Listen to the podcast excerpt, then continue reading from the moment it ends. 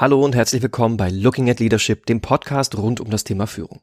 Mein Name ist Bernhard Eikenberg und ich habe es mir in diesem Podcast zur Aufgabe gemacht, Führungskräfte zu interviewen, die sowohl beruflich als auch menschlich erfolgreich sind, um mehr über ihr Führungsmindset und ihre Methoden zu erfahren.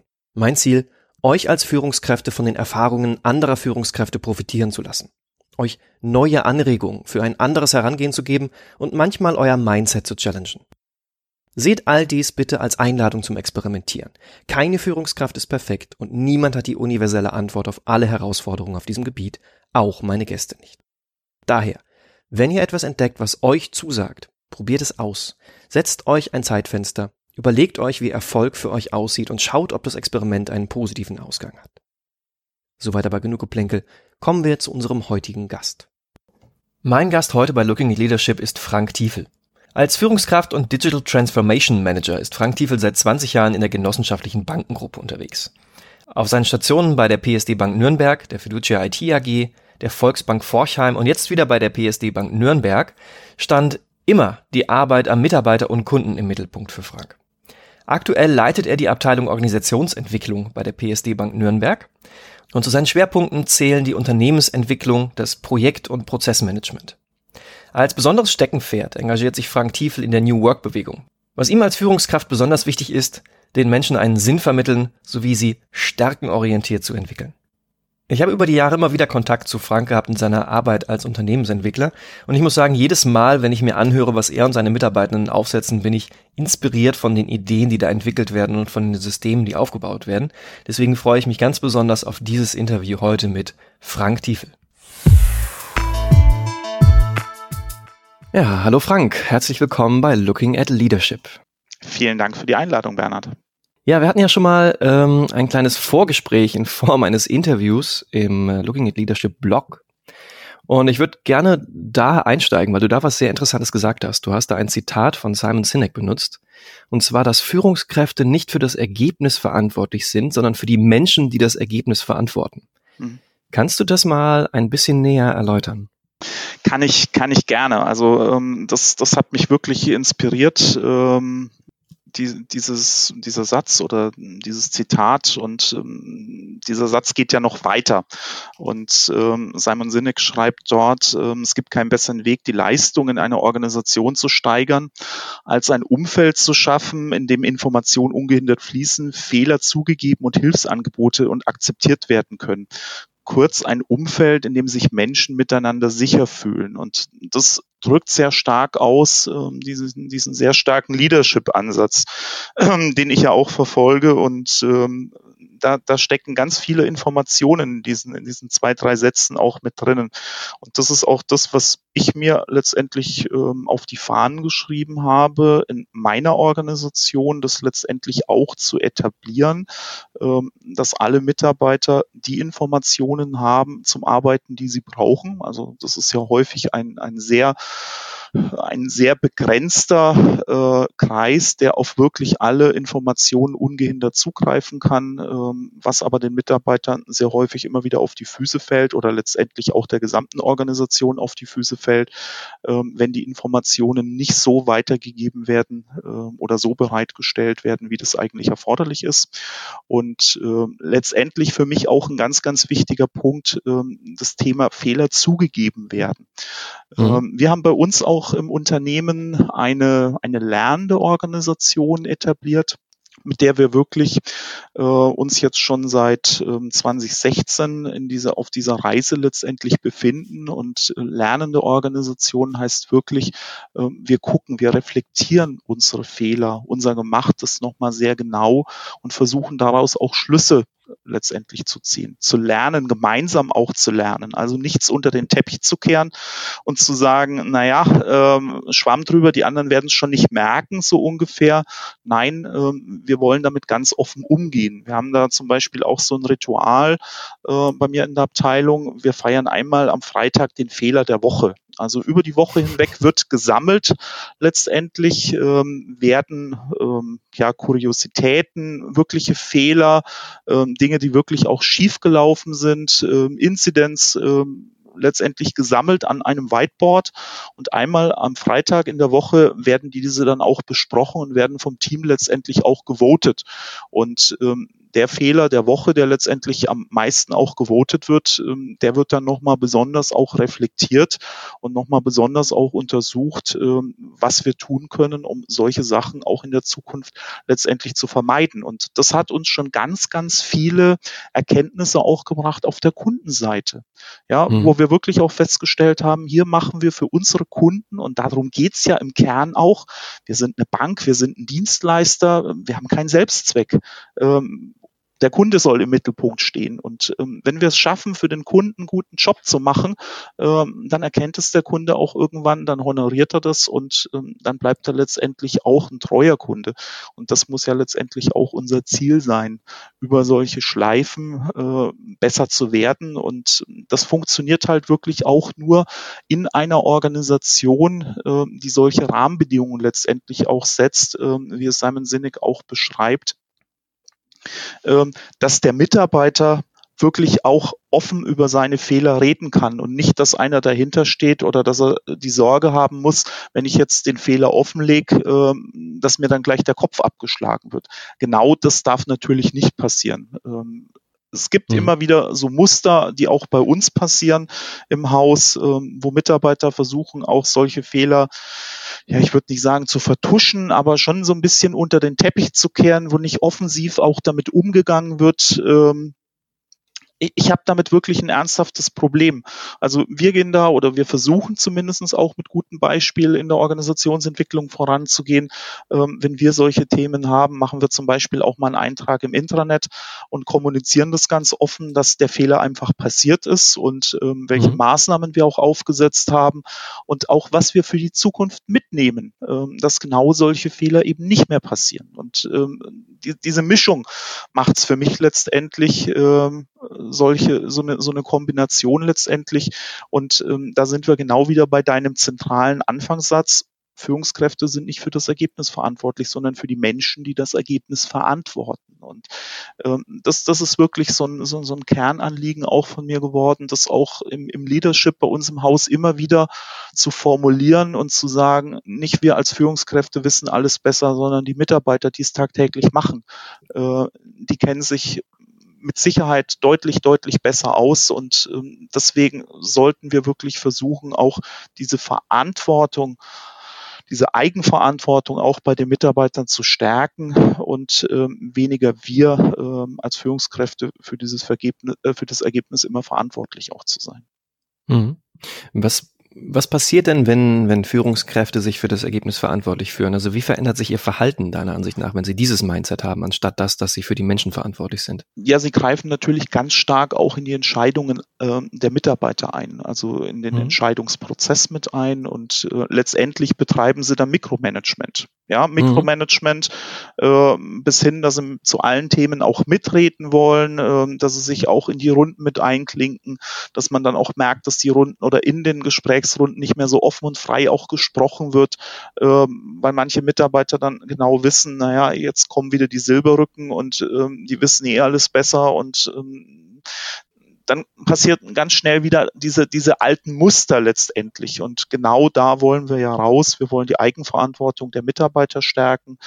Ähm, wir wollen aus diesem, aus diesem Mikromanagement auch raus. Ähm, Führungskräfte oder gerade die, die zweite Führungsebene auch bei uns im Haus soll sich mit der Zukunft der Bank beschäftigen und nicht mit dem, mit dem Tagesgeschäft. Ja, das Tagesgeschäft, äh, glaube ich, haben unsere Mitarbeiter sehr, sehr gut im Griff und ähm, auch unsere Teamleiter sehr, sehr gut im Griff. Ähm, da ist es sicherlich manchmal noch erforderlich, die Eigenverantwortung auch noch weiter hochzuhalten und die Mitarbeiter zu befähigen, dass sie das auch können, Eigenverantwortung zu arbeiten.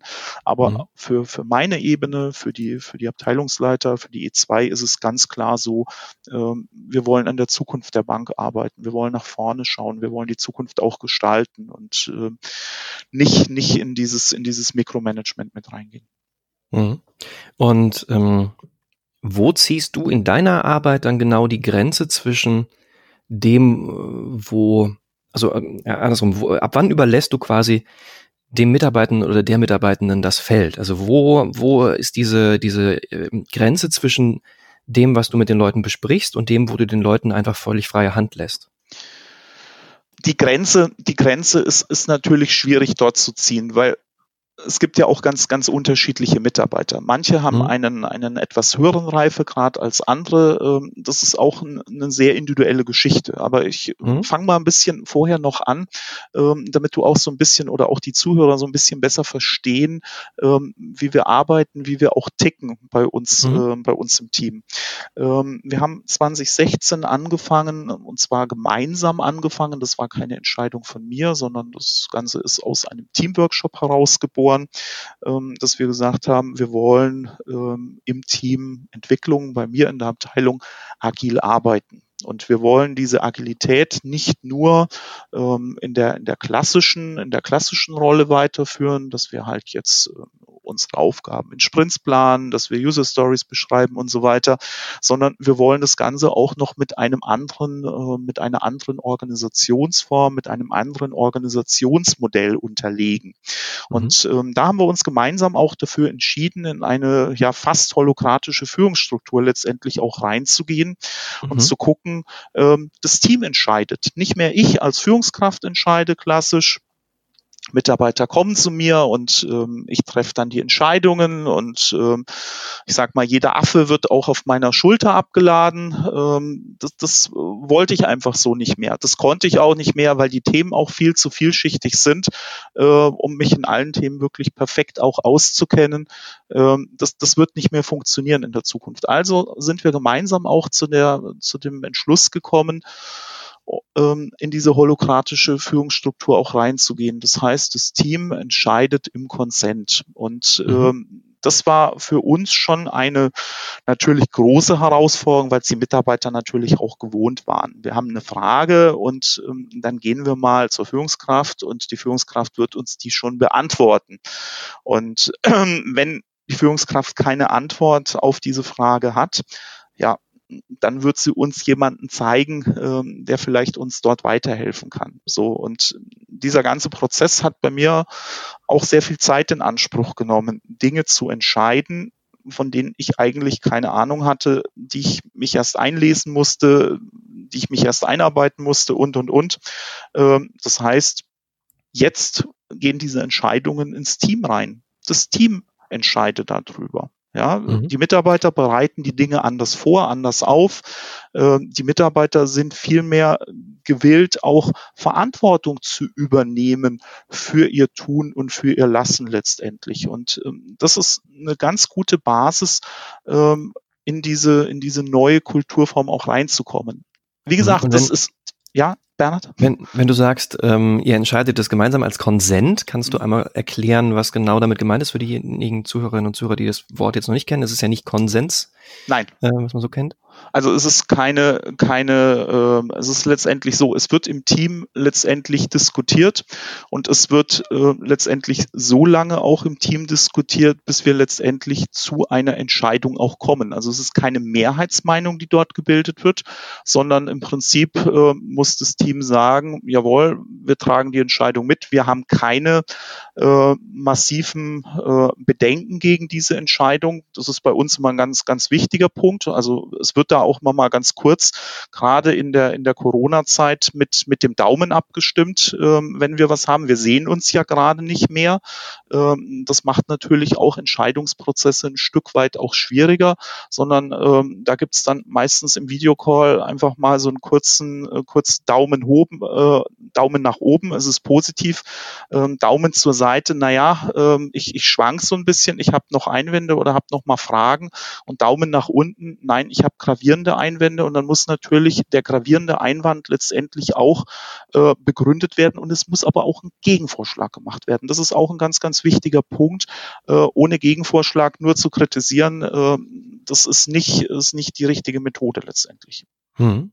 Was hat sich verändert, seitdem du das eingeführt hast, oder seitdem ihr das eingeführt habt, muss man ja eigentlich sagen? Genau, wir, ähm, da lege ich großen mhm. Wert drauf, weil ähm, äh, ansonsten funktioniert, glaube ich, sowas auch nicht, ähm, wenn sowas von, von oben verortet wird. Ähm, da fühlen sich die Mitarbeiter dann auch ein Stück weit überfordert. Es braucht auch diesen Reifegrad der Mitarbeiter und ähm, es war natürlich ein Prozess. Kannst du dir vorstellen, am Anfang äh, kommen natürlich die Mitarbeiter noch und ähm, sind so auch in diesen, in diesen gewohnten Mustern auch drinnen und ähm, wollen Entscheidungen von mir. Und ich bin am Anfang, muss ich ganz ehrlich gestehen, auch ab und zu mal in diese Entscheidungsfalle auch getappt, ja, mhm. äh, und habe denen dann auch mal eine Lösung präsentiert, äh, wo ich dann auch im Nachgang gedacht habe, hey, was magst du hier gerade? Ja, ähm, bist du bist du in der neuen Welt angekommen oder bist du auch immer noch mit den mit den alten Mustern verhaftet? Das war ein Prozess und äh, der Prozess dauert noch an. Das ist wie eine Kulturveränderung. Kulturveränderungen dauern zwischen fünf und sieben Jahre, ähm, habe ich auch gelernt. Und da befinden wir uns auch mittendrin. Es gibt immer noch so Punkte, ähm, wo wir uns gerade reiben, wo es, wo es nicht so gut funktioniert, aber insgesamt muss ich sagen, funktioniert ähm, das System schon sehr, sehr gut und ich bin auch sehr, sehr stolz auf, auf wirklich mein wunderbares Team. Ähm, und ähm, ich habe ähm, die letzten Tage eine Frage gestellt bekommen. Wenn du, wenn du wirklich frei wählen könntest, ähm, würdest du wie würdest du dein Team zusammenstellen? Und ähm, ich habe dann wirklich nicht lange überlegen müssen und habe genau und habe dann gesagt, genau so letztendlich wie heute sich mein Team zusammensetzt. Also ich würde mhm. dort keinen letztendlich rausstreichen, sondern wenn ich heute wieder ein Team wählen könnte, ähm, wie das ja meistens so im, im Fußball, im Mannschaftssport ist, äh, im mhm. Schulsport klassisch ist, ähm, ja, dann würde ich genauso mein Team auch zusammenstellen, wie es heute letztendlich arbeitet. Schön. Und ich glaube, das ist ein, das ist auch ein, ein großes Kompliment ähm, auch auch an das Team und ähm, das zeigt auch meine Wertschätzung letztendlich für das Team mhm. und für jeden Mitarbeiter aus dem Team. Ich würde mal gerne ein bisschen reinzoomen, wo du gerade sagtest, du hast dich selbst dabei ertappt, wie du in diese Falle getappt bist. Mhm. Ähm, Hast du für dich irgendwelche Hacks, also, oder andersrum, falls du für dich irgendwelche Hacks gefunden hast, wie du dich dann selbst darauf aufmerksam machst? Also was ähm, möchtest du die teilen? Oder ist es einfach so ein Prozess, du merkst es mit der Zeit und Naja, ähm, es, ist, ähm, es ist natürlich ähm, als, als Führungskraft ähm, als gute Führungskraft und als die bezeichne ich mich ähm, schon ein bisschen.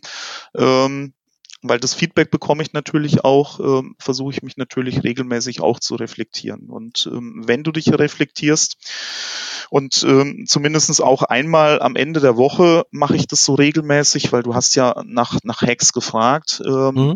Einmal in der Woche, meistens am Freitag, äh, reflektiere ich für mich einfach mal so die Woche. Ähm, was waren meine, meine Führungsthemen, wo, wo war ich gut unterwegs, ähm, wo war ich auch nicht gut unterwegs, wo bin ich auch in, in Fallen reingetappt, wo war ich klar in der Kommunikation, wo war ich nicht klar in der Kommunikation, ähm, was, was habe ich erledigen können, was ist offen geblieben, was ich mir vorgenommen habe. Einfach so, ähm, das sind so sechs, sieben Leitfragen, die ich dort habe und die ich für mich einfach in einer, in einer ruhigen Viertelstunde, und das ist auch wie so ein Ritual, äh, durchgehe, mhm. damit ich auch den Kopf frei bekomme fürs Wochenende. Weil ansonsten, wenn ich das nämlich nicht tue, ähm, beschäftigt sich mein Kopf auch am Wochenende äh, noch mit den Themen äh, der letzten Woche und ähm, das ist meistens nicht gut. Also ich merke das sehr häufig, äh, wenn ich so aus dem, aus dem Wochenende letztendlich raus oder aus der Woche letztendlich ins Wochenende reinstolper. Ähm, ich hatte letzte Woche so eine Woche, da hatten wir am Freitag noch eine, eine Führungsklausur, ähm, die ging von 9 Uhr bis, bis 17.30 Uhr und hatte danach noch einen Call und habe mich danach, weil ich wirklich auch Hunger hatte, nicht mehr aufraffen können, äh, wirklich meine Woche auch abzuschließen. Und ich habe gemerkt, wie diese Woche äh, am Samstag, am Sonntag äh, auch noch in mir gearbeitet hat und ähm, das beschäftigt mich dann mehr, als wenn ich mich wirklich eine Viertelstunde konzentriert nochmal hinsetze, meine Leitfragen durchgehe und das auch für mich nochmal so ein bisschen zu Papier bringen für das, was mir wichtig ist. Ja, also wo ich mhm. mir sage, das trage ich mir zum Beispiel jetzt in meine offenen To-Dos nochmal ein oder ähm, das schreibe ich mir nochmal als Notiz auf. Ähm, was kann ich in der, in der nächsten Woche äh, vielleicht mit der Frage nochmal anfangen, dass ich nochmal speziell darauf auch reflektiere, äh, wie war ich da gerade unterwegs. Mhm. Ich würde gerne noch mal einen Bogen schlagen zurück zu dieser ähm, Thematik, dass wir, dass wir den Mitarbeitenden eben die Verantwortung für die Ergebnisse und so weiter geben, weil ich kenne das von vielen Führungskräften, ähm, insbesondere wenn die selbst fachlich äh, sehr gut aufgestellt sind, dass das geht für den Anfang gut, dann kommt irgend so eine Situation, dann ähm, passiert einem Mitarbeitenden oder einer Mitarbeitenden ein Fehler, mhm ähm, äh, schwerwiegenderer Fehler, zumindest einer, der, der so empfunden wird, mhm. ähm, dann ist die Führungskraft so auch emotional enttäuscht und man fühlt sich ja doch verantwortlich für das, was da passiert. Ne? Also ist ja äh, irgendwie, irgendwie auf einem gewissen Level ist man ja schon so äh, emotional dabei. Ja, und dann setzt du dieser, dann, dann setzt du dieser, dieser Kontrollgriff wieder ein. Ne? Dann fängt man an, wieder Sachen selbst zu kontrollieren. Wie gehst du damit um? Ja, und genau in dieses Muster darfst du natürlich nicht reinkommen, ja, weil ansonsten ähm, wirkt es auch so ein bisschen wie eine zerstörerische Kraft.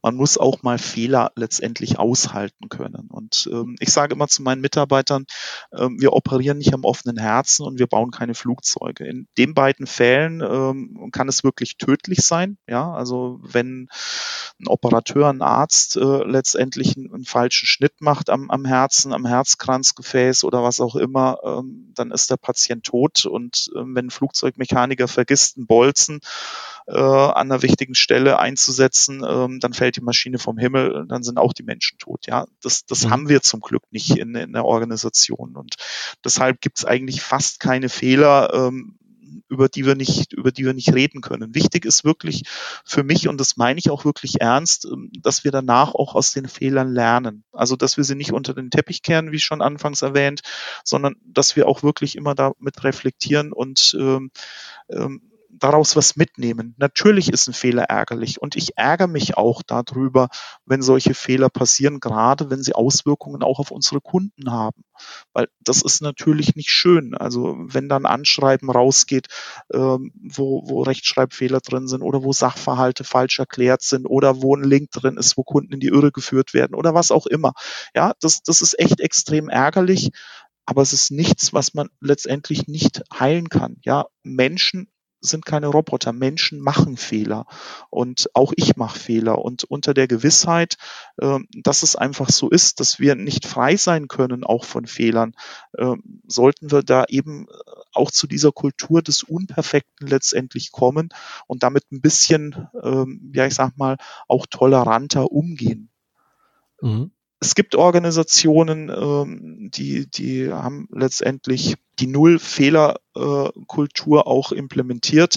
Die brauchen das auch zum Teil, ja, also gerade Flugzeugbau, ähm, da, da wo wirklich Menschenleben auch, auch davon abhängen, auch, auch in der Chemieindustrie, wo du auch immer willst, ähm, da ist es unheimlich wichtig, ja.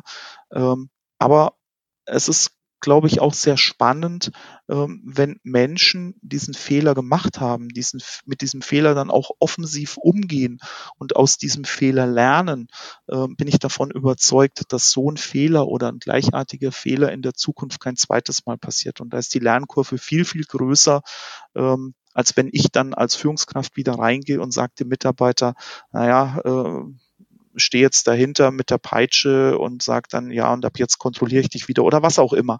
Äh, ich glaube, damit zerstörst du mehr, als du, als du gewinnst. Mhm.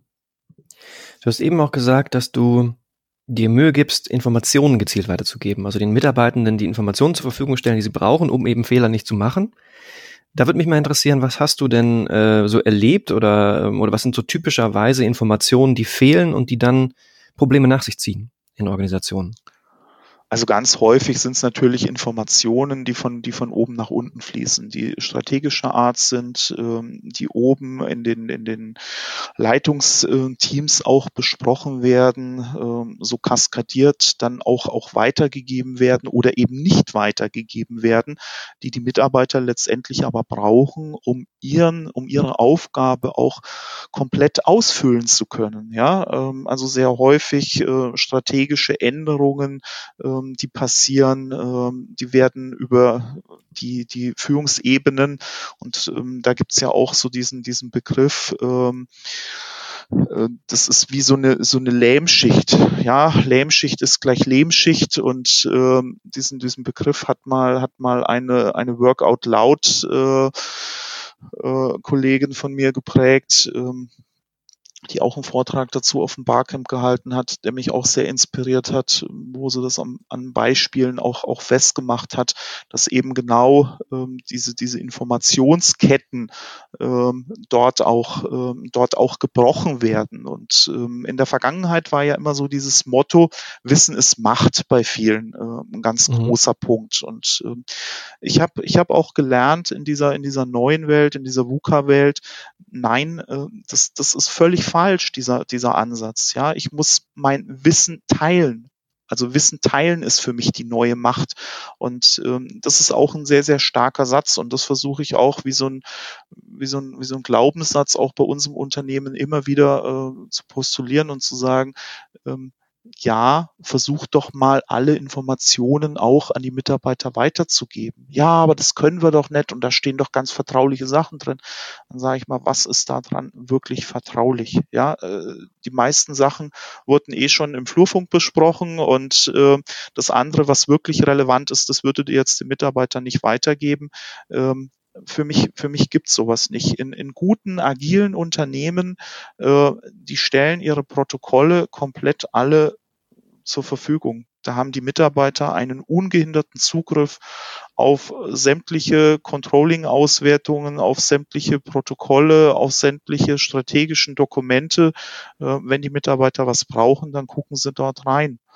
Mhm. Wenn sie es nicht brauchen, ja, dann schauen sie es auch nicht an. Also ich mhm. bin, ich habe da nicht so den Ansatz, Informationen von den Mitarbeitern äh, versteckt zu halten oder Informationen nicht weiterzugeben. Ähm, ich versuche sehr viel zu kommunizieren bei mir im Team und vielleicht auch so die eine oder andere Randinformation, die ich auch mitnehme aus Gremien, ähm, die für die Mitarbeiter vielleicht hilfreich sein könnte, auch weiterzugeben. Also das kann man natürlich auch sagen, ja, wie machst du das alles? Ähm, wir haben auch unterschiedliche Kommunikationskanäle bei uns natürlich im Haus. Ja, wir haben klassisch Mail, wir haben ein Intranet, eine Mitarbeiter-App, ähm, die zusammenwirken. Da drin ist ein Chat inkludiert. wir haben ganz klassisch Protokolldokumente wir arbeiten jetzt seit kurzem über, über OneNote. Ähm, das haben wir echt schätzen gelernt. Ähm, wir wollen aus dieser Notes-Welt raus. Mhm. Und ähm, ein großer Vorteil für uns natürlich auch ähm, mit, mit OneNote, wir können gemeinsam auch an einem Dokument letztendlich arbeiten, wenn wir ein paar Konventionen auch einhalten. Und ähm, das hat uns wirklich auch im Team inspiriert.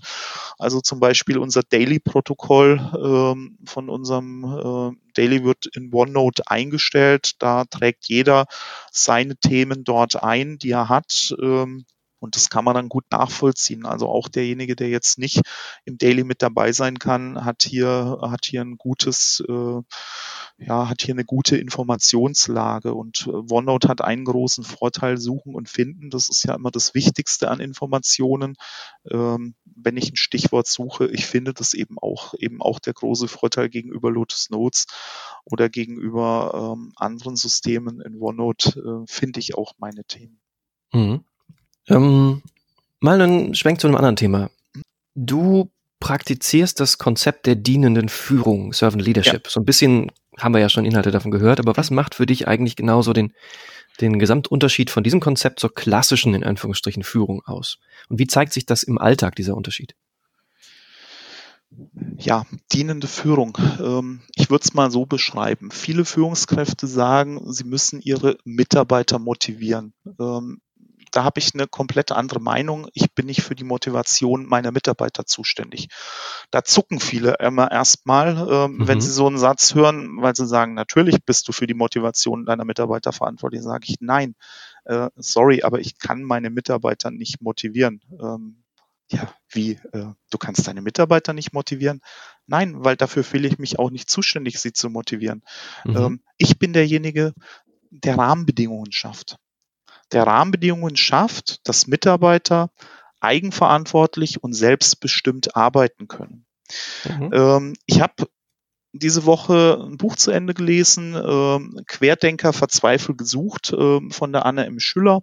Ähm, kennst du vielleicht auch oder kennt ihr vielleicht auch? Ähm, da war so ein, da war so ein Satz mit drin, der hat mich, der hat mich wirklich nochmal inspiriert, äh, was Führungskräfte letztendlich weitergeben sollen an ihre Mitarbeiter auch. Und äh, dieser Satz heißt Wurzeln und Flügel. Und ähm, Wurzeln, weil sie brauchen letztendlich Werte, Werte, die sie erden, die sie verbinden und Flügel, dass sie auch lernen, letztendlich zu fliegen, neugierig zu sein, Neues letztendlich auch zu erkunden. Und das ist für mich ein sehr starker Ausdruck auch von, von äh, dienender Führung. Ähm, ich bin derjenige, der meine Mitarbeiter befähigte Rahmenbedingungen schafft, ähm, dass sie selbst fliegen lernen, aber dass sie auch wieder landen können, dass sie auch wissen, wo sind sie verwurzelt, wo ist ihre Heimat. Und ähm, das, das ist ein etwas anderer Ansatz als, als das klassische Leadership nochmal, ähm, dieses, dieses wirklich diese dienende Haltung dort auch einzunehmen. Ich versuche auch mit meinen Mitarbeitern komplett auf Augenhöhe zu agieren. Also ich habe nur diese Rolle letztendlich, ähm, Rolle natürlich im Außenverhältnis. Wir haben ja Organhaftung letztendlich in Deutschland. Mhm. Im Außenverhältnis bin ich natürlich die Führungskraft und muss letztendlich auch meinen Kopf hinhalten. Ja, ähm, die Aufsicht fordert letztendlich auch ähm, eine klare Stablinienorganisation oder eine Linienorganisation zumindestens. Das, das, das brauchen wir nach außen, aber nach innen habe ich diese Aufgabe nicht der, der klassischen Führungskraft, wie ja schon beschrieben, sondern dort bin ich eher so der Sinnstifter und Ermöglicher. Also wirklich in dieser dienenden Haltung, ich gucke, dass die Mitarbeiter Mitarbeiter gut, eigenverantwortlich und selbstbestimmt auch arbeiten können. Nichts anderes. Die Motivation, ähm, die muss von innen herauskommen, die muss intrinsisch sein bei den Mitarbeitern. Und ähm, da gibt's auch so einen Glaubenssatz von mir, den sage ich auch jedem meiner Mitarbeiter im Startgespräch schon von den 220 Arbeitstagen, ähm, die wir zusammenarbeiten solltest du diese Aufgabe mindestens 215 Tage gerne tun und auch so tun, dass du dich wirklich auch auf diese Aufgabe letztendlich auch freust. Wenn du das, wenn du das schaffst, ähm, dann hast du eine, hast du eine gute Basis, auch, ähm, dass wir gemeinsam auch letztendlich Erfolg haben. Mhm. Ich überlege gerade, ob dann vielleicht die Verantwortung der Führungskraft die ist nicht die Motivation zu zerstören. Ne? Das ist ja, also die. Das hast du sehr häufig. ja, ja, ähm, da, da, da bist du genau beim ganz, ganz springenden Punkt. Ähm, das, das kannst du letztendlich ja auch in der Gallup-Studie nachlesen. Ja, die Gallup-Studie wird ja auch, auch jährlich herausgebracht und ähm, wenn du dir das anschaust, spiegelt es ja genau den Punkt wider. Das ist ein hoher, ähm, hoher 80er-Wert. Jedes Mal, es schwankt so zwischen 83 und 87 Prozent ähm, der Mitarbeiter, die ein Unternehmen verlassen, verlassen nicht das Unternehmen, sondern verlassen ihre Führungskräfte. Mhm. Ja, und die Studie, wie gesagt, wird über Jahre hinweg, ich glaube ähm, seit, seit 2000 oder 2003 oder 2001, ich weiß es jetzt nicht ganz genau, aber ist auch egal, wurde die das erste Mal aufgelegt und äh, liefert immer wieder verlässlich diese Zahlen. Ähm, da ist ja was Wahres dran. Und ähm, ich muss sagen, auch aus meiner eigenen Erfahrung heraus ähm, ging mir das letztendlich auch so. Ähm, ich habe auch, wenn ich das Unternehmen verlassen habe, habe ich nicht das Unternehmen verlassen, ähm, sondern habe ich die Führungskraft Führungskraft letztendlich verlassen. Ja, also mhm. sowohl in meiner in meiner ähm, ersten äh, Tätigkeit bei der PSD Bank war es so, als auch bei bei der Volksbank Forchheim war es letztendlich so. Ähm, da ging ich, ähm, weil das mit der Führung einfach nicht mehr funktioniert hat. Mhm. Und jeder, der für sich einfach auch so ein paar Regeln definiert hat für ein freies und selbstbestimmtes Arbeiten, ähm, ist auch letztendlich darauf angewiesen, ähm, welche, welche Freiheitsgrade, welche Wertschätzung und ähm, dieses, dieses Wertschätzungskonto ist ein ganz wichtiges Konto. Ähm, wir müssen als Führungskräfte auf dieses Wertschätzungskonto der Mitarbeiter letztendlich einzahlen. Und wenn wir das tun, ähm, im Verhältnis ähm, von, von mindestens fünf zu eins. Manche sprechen auch von sieben zu eins, also mhm. sieben positive äh, Einzahlungen. Dann kannst du auch mal wieder was rausnehmen, was vielleicht nicht so gut läuft. Und äh, auch ich mache mich davon nicht frei. Auch bei mir gibt es Situationen, weil ich auch ein Mensch bin, äh, wo ich mich hinterher drüber ärgere, dass ich dort jetzt vielleicht nicht wertschätzender auch mit den Kollegen umgegangen bin, dass ich vielleicht auch ein Arbeitsergebnis nicht besser gewürdigt habe, wo ein Mitarbeiter sehr viel, sehr viel Energie, auch sehr viel Hirnschmalz vielleicht auch reingesteckt hat. Ähm, das sind alles so Punkte, wo ich mich auch immer wieder versuche, selbst zu reflektieren ähm, und zu hinterfragen, ähm, tue ich da wirklich was dafür, auf dieses Wertschätzungskonto letztendlich einzuzahlen. Und äh, ich muss sagen, so ganz falsch kann ich es nicht, kann ich es nicht machen aktuell. Ähm, wir haben jetzt gerade noch mal ähm, eine eine Mitarbeiterbefragung bei mir im Team auch gemacht. Ähm, wir haben äh, den sogenannten New Work Check gemacht. Wir arbeiten ja auch mit diesen New Work Werten, mit diesen fünf äh, New Work Faktoren und äh, da sind jetzt auch Ergebnisse rausgekommen. Das ist uns zumindest so gespiegelt worden von extern auch. Ähm, die haben sie so auch noch nie gesehen. Also wir sind im hohen, hohen 80er Wert, ähm, auch im Bereich des, des Führungsergebnisses. Und ähm, das äh, zeigt mir natürlich auch so letztendlich Bestätigung für den, für den Weg, den wir dort gemeinsam gehen. Und das ist gar nicht mein Ergebnis und das hefte ich mir auch gar nicht ans Revers, sondern das ist auch das Ergebnis des Teams, der gemeinsamen Arbeit miteinander, mhm. ähm, weil ich allein wäre dort auch nichts, sondern weil wir so miteinander agieren, wie wir agieren, ähm, nur dann kommen solche Ergebnisse letztendlich auch zustande. Und äh, das merkt man letztendlich auch an der Performance äh, des Teams und letztendlich auch am Output, äh, am Outcome des Teams. Ja. Hm. Was sind diese fünf Faktoren, wenn du sagst fünf New Work Faktoren? Äh, du hast Sinn, ähm, du hast Entwicklung, du hast das Thema soziale Verantwortung, ähm, du hast ähm, Entwicklung, Sinn, Freiheit, soziale Verantwortung. Der letzte fällt mir jetzt ehrlich gesagt nicht mehr, kommt mir jetzt gerade nicht mehr ein. Ähm, mhm. Liefere ich gleich nochmal nach. Ja, ich kenne das. ähm, und geht ihr die ähm, auch im Team irgendwie systematisch an? Also ähm, wir haben ja gerade gehört, ihr ritualisiert auch sowas mhm. wie die Fehlerkultur. Habt ihr auch sowas wie Rituale um dieses Thema New Work, dass ihr euch in regelmäßigen ja. Abständen mal zusammensetzt? Ja, haben wir auch. Also irgendwie ähm, habe ich es hab ich's heute nicht drauf, aber äh, nochmal in Ruhe, es ist Freiheit, Selbstverantwortung, Sinn, Entwicklung und soziale Verantwortung. Und ähm, nach, diesen, nach diesen fünf Prinzipien von New Work ähm, versuchen wir letztendlich auch zu arbeiten. Und hinter jedem dieser, dieser Punkte verbirgt sich natürlich für uns auch ein, ein konkreter ein konkreter Hack, nenne ich es einfach mal. Also äh, mhm. das, ist, das ist zum Beispiel auch so ein, so ein schöner Satz, den ich bei der, bei der Anne Schüller im, im Buch jetzt äh, gelesen habe. Workhacks sind Trittsteine auf dem Weg in die Zukunft. Und äh, genau das drückt es letztendlich auch aus, ähm, was wir damit versuchen auch zu erreichen. Also Schritt für Schritt auch, das ist ja auch so ein, so ein ähm, aus den, aus den Leadership-Faktoren Step by Step äh, letztendlich und hier auch Schritt für Schritt in die Zukunft zu gehen.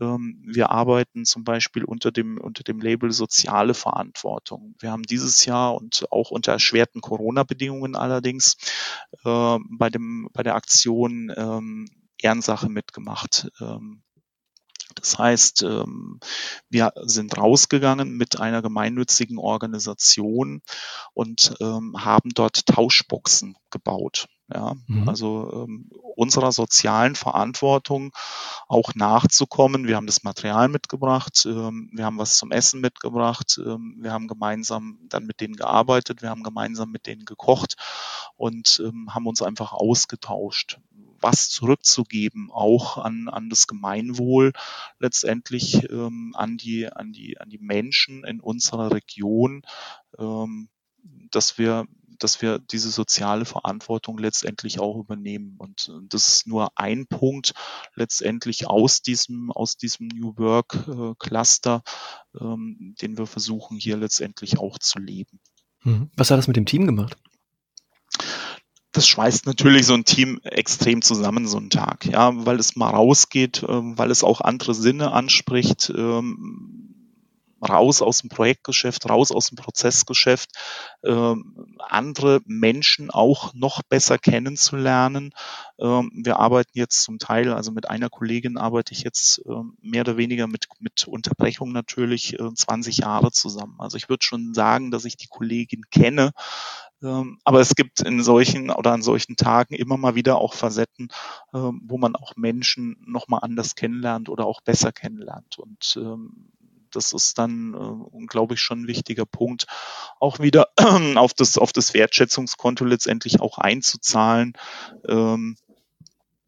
weil im Endeffekt der Mensch steht ja auch im Mittelpunkt und bei all dem, was wir, was wir tun ähm, in der unter Unternehmung, äh, geht es ja letztendlich auch um den Menschen. Ja, wir sind, wir sind keine Roboter. Mhm. Wenn du ähm, als Servant Leader deine Mitarbeitenden ähm, frei arbeiten lässt, musst du ja trotzdem mit ihnen Ziele vereinbaren. Auf ja. Art und Weise. Irgendwo muss es hingehen. Genau. Und das muss ja jedem klar sein. Die Informationen sollen mhm. ja auch geteilt sein. Wie machst du das bei, oder beziehungsweise wie macht ihr euch, äh, wie macht ihr das bei euch im Team? Also ähm, ganz klassisch, wir haben keine Zielvorgaben, sondern wir haben wirklich Zielvereinbarungen. Wir führen mhm. am, am Anfang des Jahres, ähm, gibt es dann, wenn wir wenn wir ähm, zusammenkommen. Wir haben so zweimal im Jahr wirklich ähm, feste, feste Zeiten auch für, für Mitarbeitergespräche. Ähm, wir sprechen natürlich auch öfter miteinander, aber letztendlich sind das so auch, auch wichtige Rituale. Und ähm, am Anfang des Jahres kümmern wir uns dann natürlich auch so ein bisschen um dieses Thema Zielvereinbarung und ähm, ich gebe dann ähm, nochmal so aus, wir, wir reflektieren im Vorfeld nochmal gemeinsam auch auf unsere Abteilungsvision. Also die Bank hat letztendlich eine Vision und wir haben diese Vision nochmal runtergebrochen, auch auf unsere mhm. Abteilung.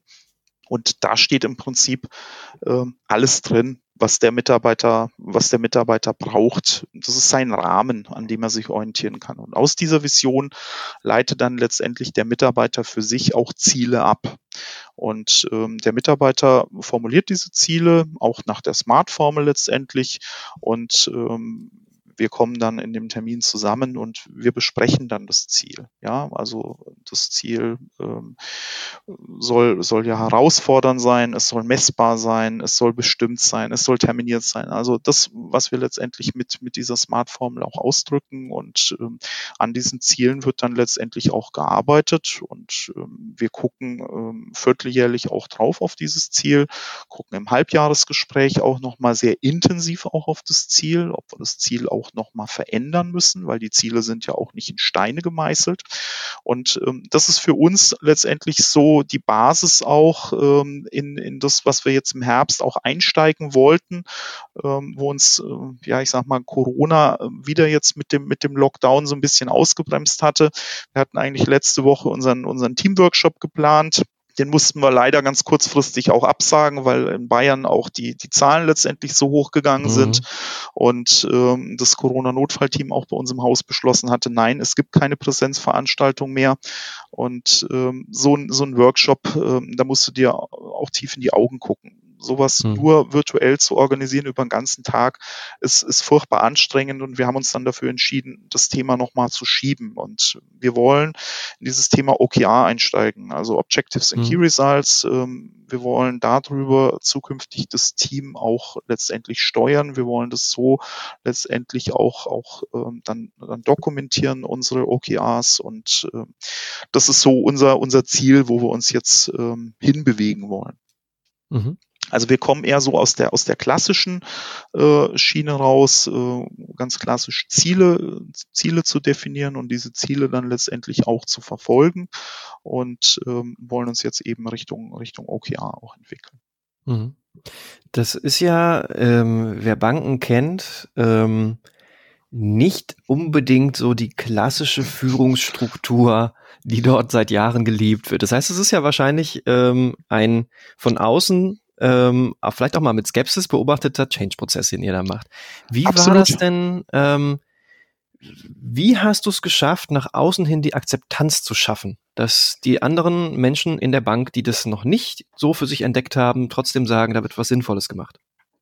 Also erstmal viel drüber reden das, das ist natürlich ein ganz wichtiger Punkt, äh, das nicht irgendwie so abzuschotten und, und im Kleinen äh, zu machen, sondern, sondern wirklich viel darüber zu reden und ähm, auch die, die Kommunikation nach außen zu suchen. Und genau wie wir das heute letztendlich auch äh, hier in dem Gespräch tun. Und genauso mache ich das auch an, an vielen anderen Stellen, ja, über, über Podcasts, über Videocasts, über Artikel ähm, in, in äh, Fachzeitschriften und so weiter, ähm, damit die Mitarbeiter auch innen sehen, ähm, das, das, das ist wirklich, da steckt was dahinter. Ja, die machen sich da viele Gedanken und die tun nicht irgendwas. Und ähm, selbst wenn das jetzt zu uns kommt, ähm, da müssen wir keine Sorge haben, ja, weil den Mitarbeitern dort im Team geht's gut und äh, die strahlen auch, wenn sie davon reden. Ja, wir haben zum Beispiel so ein, so ein, so ein Workhack, der heißt Coffee und Cake.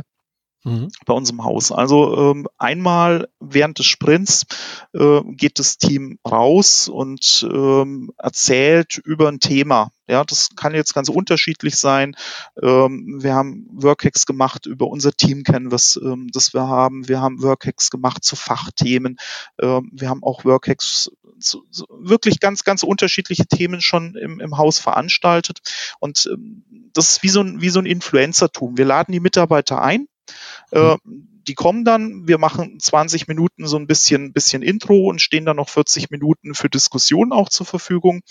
Ähm, und erzählen darüber, über unseren Weg, den wir gehen. Und wir versuchen die anderen anzustecken mit dem, mhm. was wir tun und sagen nicht, oh, das müsst ihr jetzt auch tun, sondern guckt's euch an und wenn ihr es gut empfindet, äh, macht's einfach. Probiert's einfach mal aus. Es tut nicht weh. Ähm, ihr, ihr, könnt nur damit gewinnen. Ihr könnt euch selbst, ähm, ihr könnt euch selbst damit bereichern. Und ähm, das sind wirklich äh, sehr, sehr starke Formate. Gerade zu dem Thema Team Canvas ähm, haben wir jetzt ähm, den, den, den sechsten oder siebten Workshop schon bei uns im Haus, ähm, den wir jetzt auch moderieren durften wo andere Teams einfach auch begeistert waren, äh, was kommt dabei letztendlich raus und wie kann das meine Teamarbeit letztendlich auch bereichern. Und so versuchen wir wirklich auch diese, diese Themen auch zu treiben. Ich erzähle natürlich auch in Führungsrunden, was wir tun. Ähm, das eine findet mal mehr Zustimmung, das andere findet auch mal Ablehnung. Das mhm. kann ich auch ganz klar dazu sagen. Äh, und gerade dieses Thema hierarchielose Führung und auch dieses, dieses holokratische System ähm, ist natürlich schon sehr stark auch von außen beäugt. Ja, also mhm. das kann ich schon auch so sagen, weil viele Führungskräfte natürlich auch sagen, naja, hör mal zu, äh, du schaffst dich ja gerade selber ab. Ja, als Führungskraft schaffe ich mich faktisch ab. Ich habe eine andere Rolle. Ähm, die Rolle des Sinnstifters und des Ermöglichers. Ja, mhm. aber dafür bin ich doch nicht Führungskraft geworden. Ja, dass ich mich jetzt danach abschaffen kann. Ich habe mir jetzt endlich meine Schulterklappen verdient.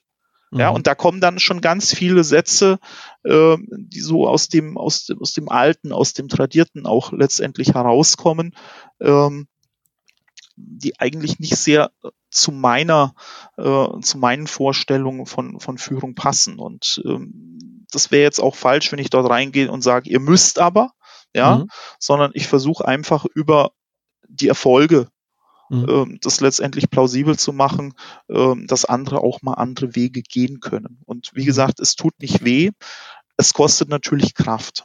Also das kann ich schon dazu sagen. Das klingt jetzt vielleicht alles so, so leicht, so locker. Ähm, wir sitzen da mal zusammen im Team und dann purzelt da sowas raus wie Agilität und äh, neues, Führung, neues Führungsmodell. Das ist es definitiv nicht. Also dahinter mhm. steckt schon auch äh, verdammt harte Arbeit, auch mit dem Team, auch der Mitarbeiter, weil dieses Thema natürlich auch einhergeht mit einer sehr starken Persönlichkeitsentwicklung der Mitarbeiter. Also mhm. es ist nicht so, ähm, dass du das jetzt machen könntest, wenn du das nur auf der, auf der einen fachlichen Seite oder auf der Führungsseite nur entwickelst, sondern mit einhergehen muss auch immer eine persönliche Entwicklung der Mitarbeiter. Die mhm. Mitarbeiter mhm. müssen damit auch wachsen ähm, mit dieser, mit diesen neuen Rollen oder mit diesen neuen Herausforderungen. Und das schaffen wir immer. Manchmal ist das fachliche ein Stück weiter vorne. Ähm, dann müssen wir aber auch wieder die persönliche Entwicklung nachziehen dann ist vielleicht auch mal wieder die persönliche Entwicklung ein Stück weit mehr im Fokus, damit das Fachliche auch wieder mehr reifen kann. Ähm, aber du darfst es nicht vernachlässigen, du darfst es auch nicht entkoppeln. Ja, und ähm, da sind wir eigentlich schon beim, beim zweiten Thema, das wir, das wir auch sehr stark miteinander verbinden, ähm, im Team dieses gemeinsame Lernen, weil das war auch sehr stark entkoppelt, gerade in der Bankenlandschaft. Ähm, Arbeit war Arbeit das hat man mhm. zu 100 Prozent auch im Team, in der Abteilung, in der Bank äh, machen sollen. Und dieses, dieses Lernen ähm, am Arbeitsplatz war eigentlich immer sehr verpönt. Wenn, dann bist du mal auf ein mhm. Seminar gefahren. Ja, äh, da hast du mhm. lernen dürfen. Aber dass du dir jetzt wirklich Zeit auch nimmst, entweder alleine oder auch im Team gemeinsam auch zu lernen. Äh, ja, wo gibt es denn sowas? Ja, Zeit, äh, Zeit ist kostbar, du musst doch was arbeiten. Ähm, jetzt leben wir ja wirklich in dieser VUCA-Welt und äh, es wird unsicherer, es wird unbeständiger, es wird immer komplexer.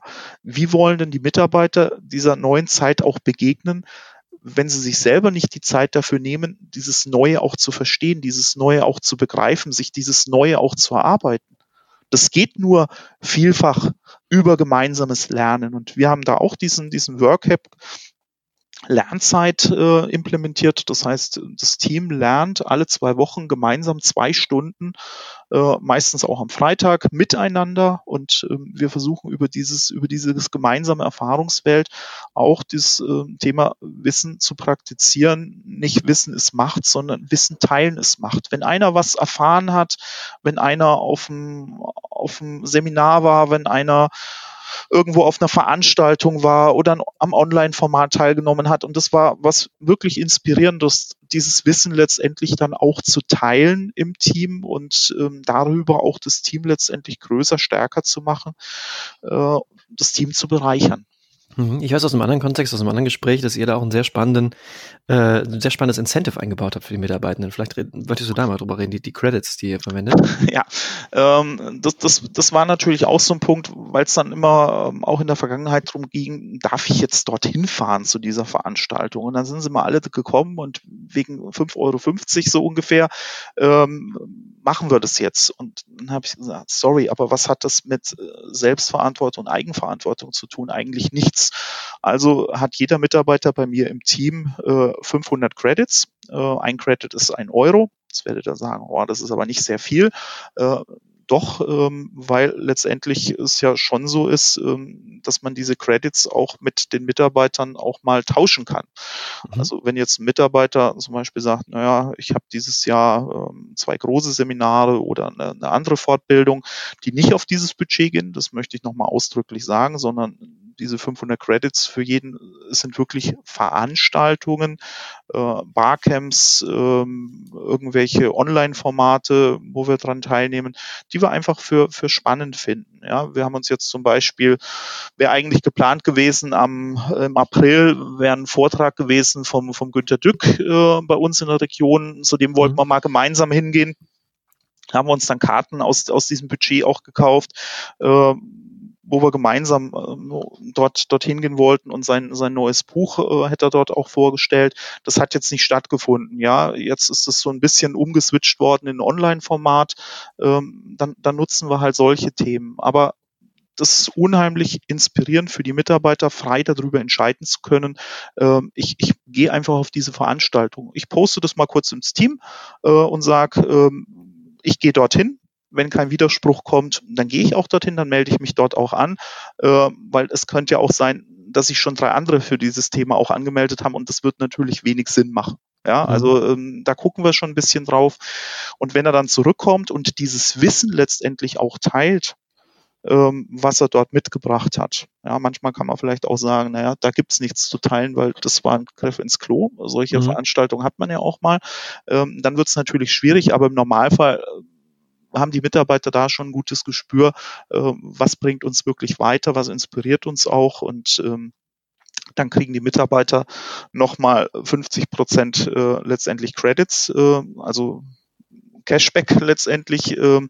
dass sie das Wissen auch geteilt haben. Also letztendlich kann ein Mitarbeiter, wenn er es gut anstellt, äh, für 750 Euro auf Veranstaltung gehen und kann sich dort letztendlich auch, auch weiterbilden und das Team auch gemeinsam weiterentwickeln. Und was, was so ein bisschen das Ergebnis auch daraus ist, äh, dass wir das so tun, äh, wir kriegen unheimlich viele Anfragen inzwischen ins Team, ähm, für die Arbeit, die wir tun und für die Ergebnisse, die wir liefern, äh, auf irgendwelchen Konferenzen zu sprechen. Also das auch wieder in die Welt rauszutragen, ähm, die Erfahrungen, die wir letztendlich gesammelt haben. Und nicht ich werde angefragt, sondern die Mitarbeiter werden dort auch schon vielfach angefragt. Und äh, das, ähm, ich sag mal, ist natürlich auch eine ganz extreme Einzahlung auf das Wertschätzungskonto. Wenn Mitarbeiter auf einer Konferenz sprechen kann äh, zu, zu ganz unterschiedlichen Themen und äh, wir mittlerweile schon auch gut äh, selektieren können, wo gehen wir hin, wo gehen wir nicht hin, ähm, was bringt uns auch weiter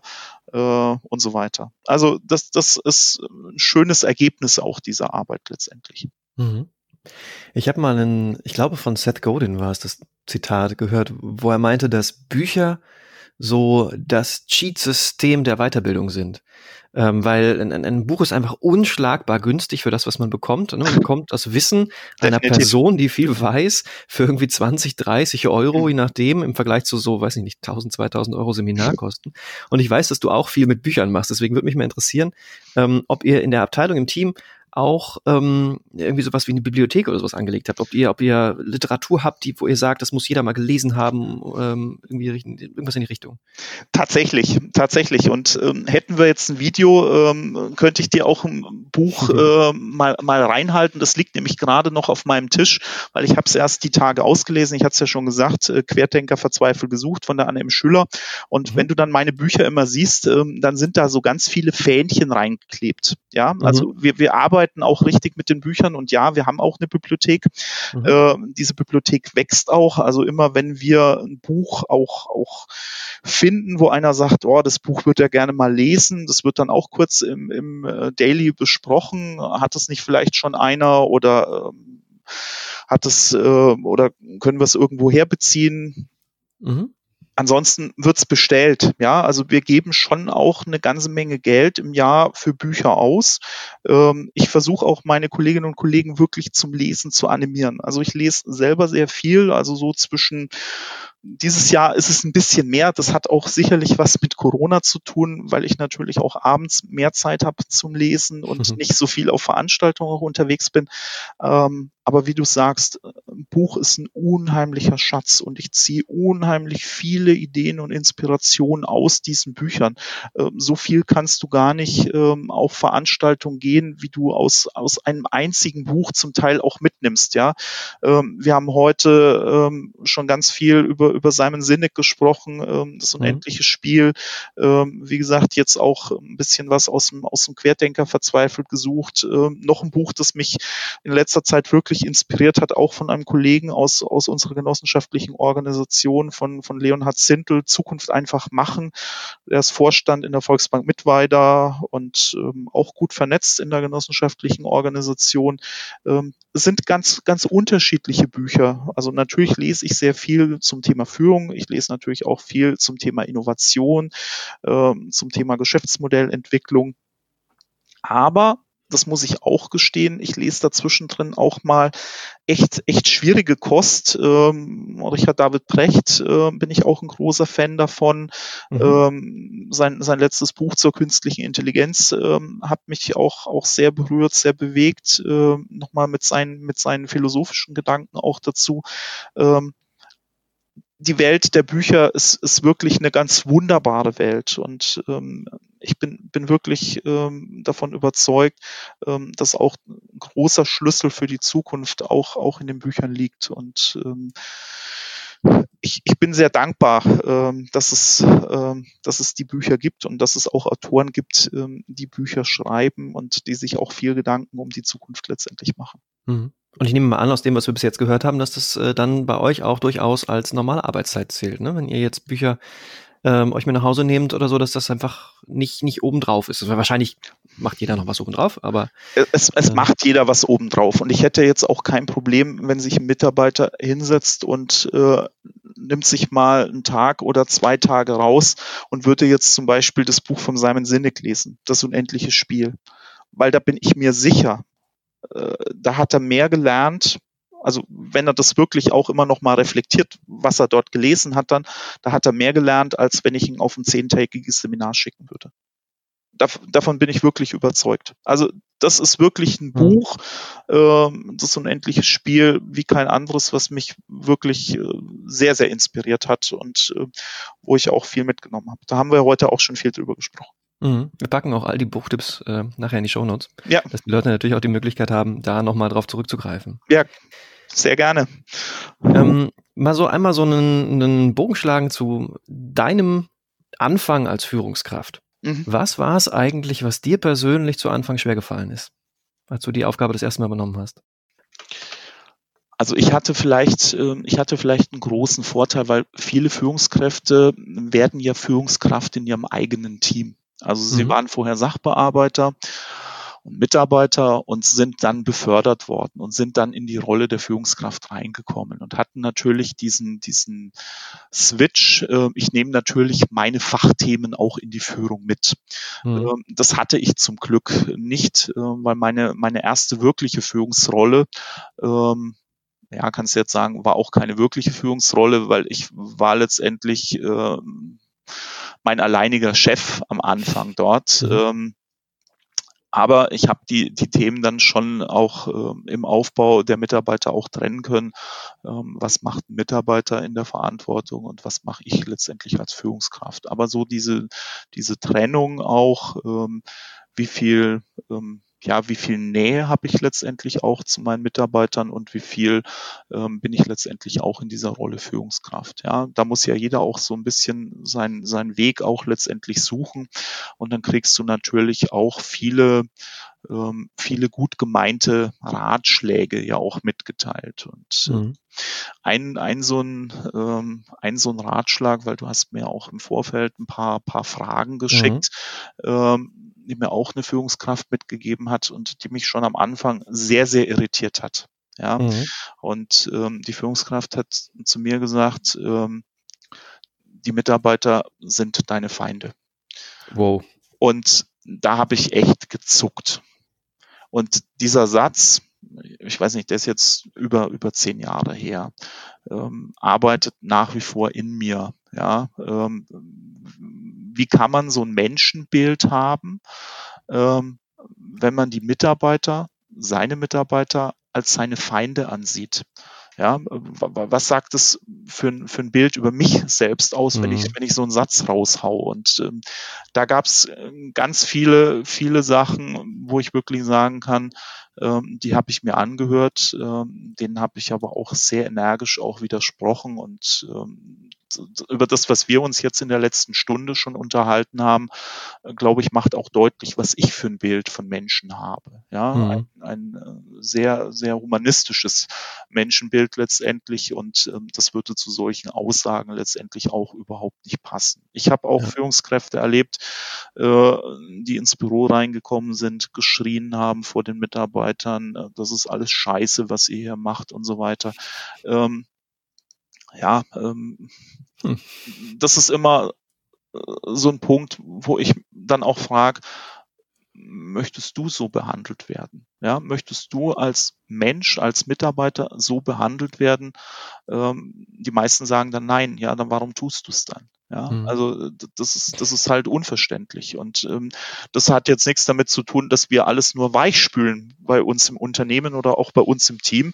Also wir reden schon auch Klartext miteinander. Und ähm, das hat äh, jetzt auch nichts damit zu tun, dass wir, ähm, dass wir uns immer nur alle lieb haben. Um Himmels Willen, davon sind wir auch weit entfernt. Ja, wir mhm. haben einfach auch einen gewissen Reifegrad ähm, darüber entwickelt, ähm, wie, wie, wie können wir uns auch Feedback geben, so dass es noch wertschätzend ist, aber so, dass es auch direkt und deutlich ist, dass der andere auch versteht, was will ich ihm sagen. Also ich verklausuliere nichts, sondern ich gebe dem anderen wirklich ein ehrliches, ein ehrliches, ein offenes Feedback. Ja, und ähm, ja, so, so entwickelt sich natürlich Führung. Wenn ich, wenn ich heute meine, meine Führung auch mit dem vergleichen würde, wie ich am Anfang geführt habe, ähm, würde ich vielleicht auch sagen, das, ist es auch nicht mehr. Früher habe ich mich sehr stark auch sicherlich noch über das Thema Fachführung äh, identifiziert und mhm. ähm, auch, auch das versucht, den, den Mitarbeitern noch weiterzugeben. Ja, der, der Chef, äh, der, der muss in allen Themen auch ganz tief drin sein. Mhm. Den, den Anspruch habe ich, habe ich schon lange nicht mehr. Also den Anspruch habe ich ähm, schon ja vor, vor über zehn Jahren letztendlich abgelegt äh, über alle Themen Bescheid zu wissen, auch in der in der Breite und in der Tiefe, das funktioniert überhaupt nicht mehr. Da müsste ich äh, da müsste ich echt ein Elefantenhirn haben und ein Elefantengedächtnis. Äh, das, das, das würde nicht, das würde definitiv nicht mehr funktionieren. Ist in VUCA auch einfach nicht mehr möglich. Ne? Man muss so viel lernen, überhaupt so schnell nicht. lernen. Das Überhaupt ja. nicht. Und ähm, wir haben wir haben ja mittlerweile auch auch alle Themen ähm, in, in der Bank, ähm, also von von der Digitalisierung über die IT-Basis, über die Themen der Automatisierung, über die Themen der Banksteuerung, die Innovation und so weiter. Äh, sorry, aber wenn du in einem Thema wirklich gut unterwegs sein willst, äh, dann brauchst du auch so ein bisschen Tiefe. Ja, und ich habe für mich halt wirklich auch entdeckt, das Thema Führung, das Thema Mensch, ja, mhm. wie kann ich, wie kann ich Menschen letztendlich auch entwickeln? Ähm, wie kann ich letztendlich Potenziale auch bei meinen Mitarbeitern entfalten? Das ist ein Thema, was mich unheimlich anspricht, ähm, wo ich gerne, ja, ich sag mal, auch der, der, der Fachspezialist bin, ja, wo ich vielleicht meinen Mitarbeitern auch, auch was vermitteln kann, auch ihnen weiterhelfen kann als Sinnstifter unter möglicher. Das ist mein Thema. Auf das konzentriere ich mich, äh, da versuche ich auch, auch gut zu sein.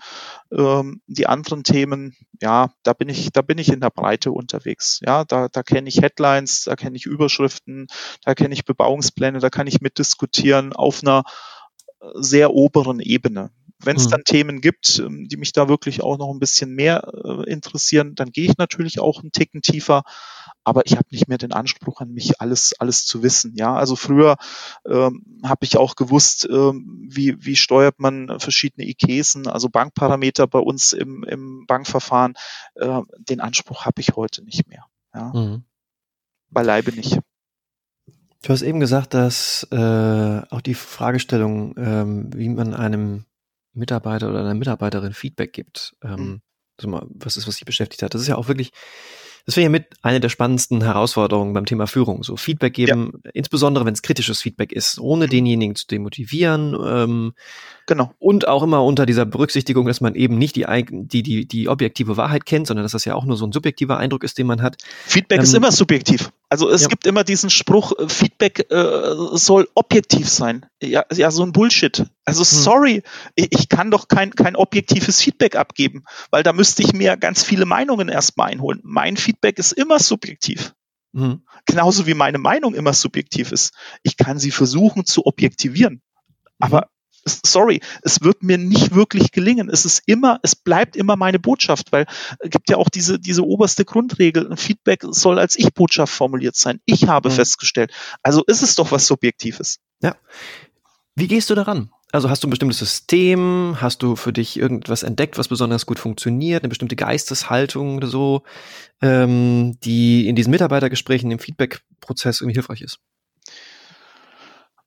ich versuche ja im Grundsatz letztendlich stärkenorientiert zu arbeiten. Ja, mhm. wir haben auch im Team äh, mit dem mit dem HPDI-Modell, also mit dem Vier-Farben-Modell auch gearbeitet und ähm, versuchen natürlich auch unsere unsere Mitarbeiter und das ganze Team versucht es, weil das haben wir als sehr offenen Prozess auch gestaltet. Also wir haben alle unsere HBDI-Profile auch offengelegt und unsere HBDI-Profile sind dann letztendlich auch in das Team Canvas eingeflossen.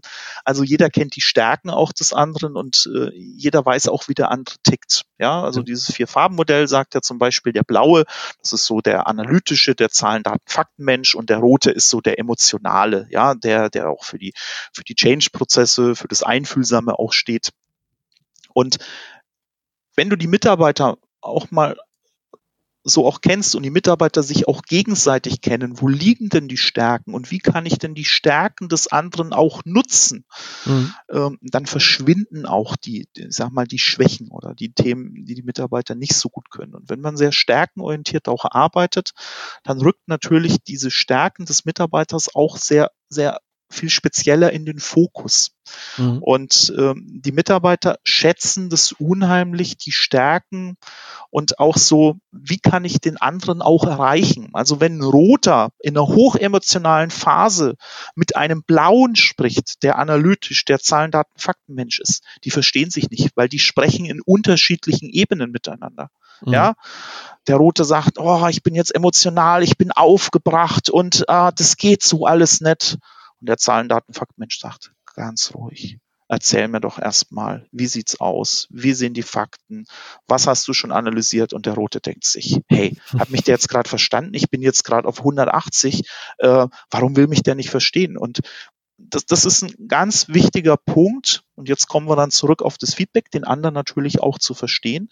Und wenn du dann nach dieser, dieser Stärkenorientierung auch arbeitest und äh, versuchst auch bei den Mitarbeitern in der Entwicklung die Stärken zu stärken, äh, dann hast du gar nicht mehr so den Fokus auch auf das, dieses, dieses ja, ich sag mal, wo Führungskräfte auch unterwegs sind, permanente zu kritisieren, was die Mitarbeiter nicht gut machen und wo sie sich noch verbessern müssen und so weiter ich nehme bei den Mitarbeitern ins Entwicklungsgespräch auch immer die Themen mit rein, wo sie schon gut sind und wo ich sie gerne noch weiterentwickeln möchte. Ja, und ich versuche die Mitarbeiter dort auch einzusetzen.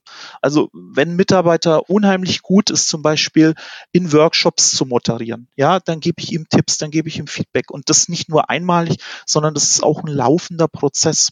Also Feedback nur, ich sag mal, in den Mitarbeitergesprächen zu geben oder ähm, einmal im, alle zwei Jahre im Beurteilungsgespräch das wäre mir deutlich, deutlich zu wenig. Ja, also mhm. Feedback-Prozess bedeutet, den auch kontinuierlich letztendlich äh, zu installieren, ähm, den Mitarbeitern letztendlich gezielt auch anzusprechen, auch kritische Themen ruhig mal anzusprechen, aber wertschätzend anzusprechen, also auch mal zu spiegeln, wie ist es bei mir angekommen, was er da gerade gemacht hat.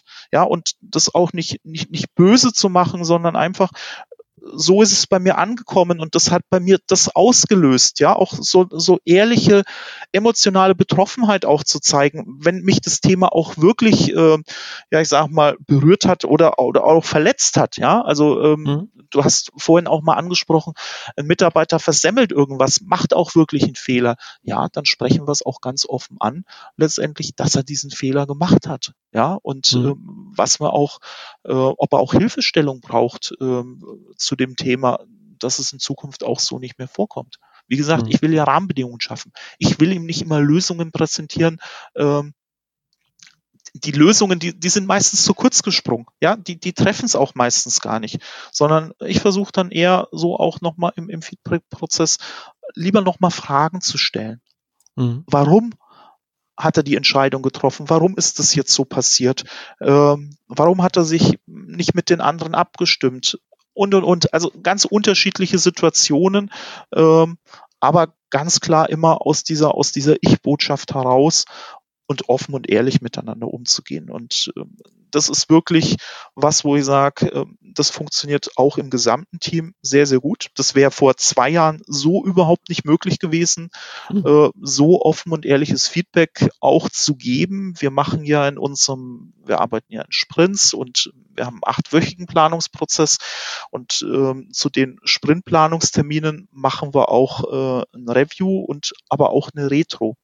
Also das heißt, wir setzen uns wirklich auch mit dem anderen nochmal auseinander, was hat gut geklappt, was hat nicht so klappt, was hätte ich mir auch vom anderen gewünscht. Und das ist super offen, super ehrlich. Also wer das mal auch bei uns erlebt hat im Team.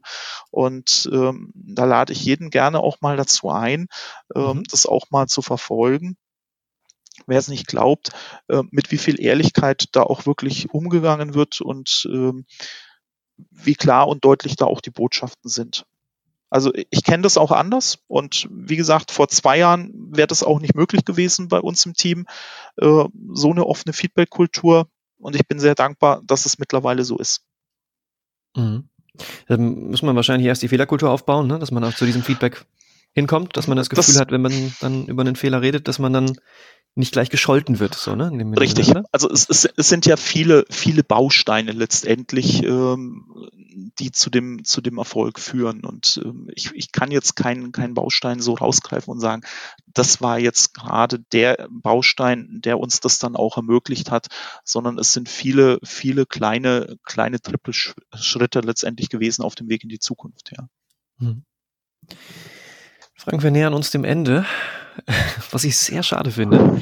Oh, wir, ähm, können, wir könnten noch eine Stunde, oder Bernhard? Wir können noch eine Stunde. Ich, lass, uns, lass uns lieber sagen, dass wir noch mal machen. Zum anderen Zeitpunkt, wenn wir es noch an anderen Themenschwerpunkten machen, ja, mal ein. gerne, gerne.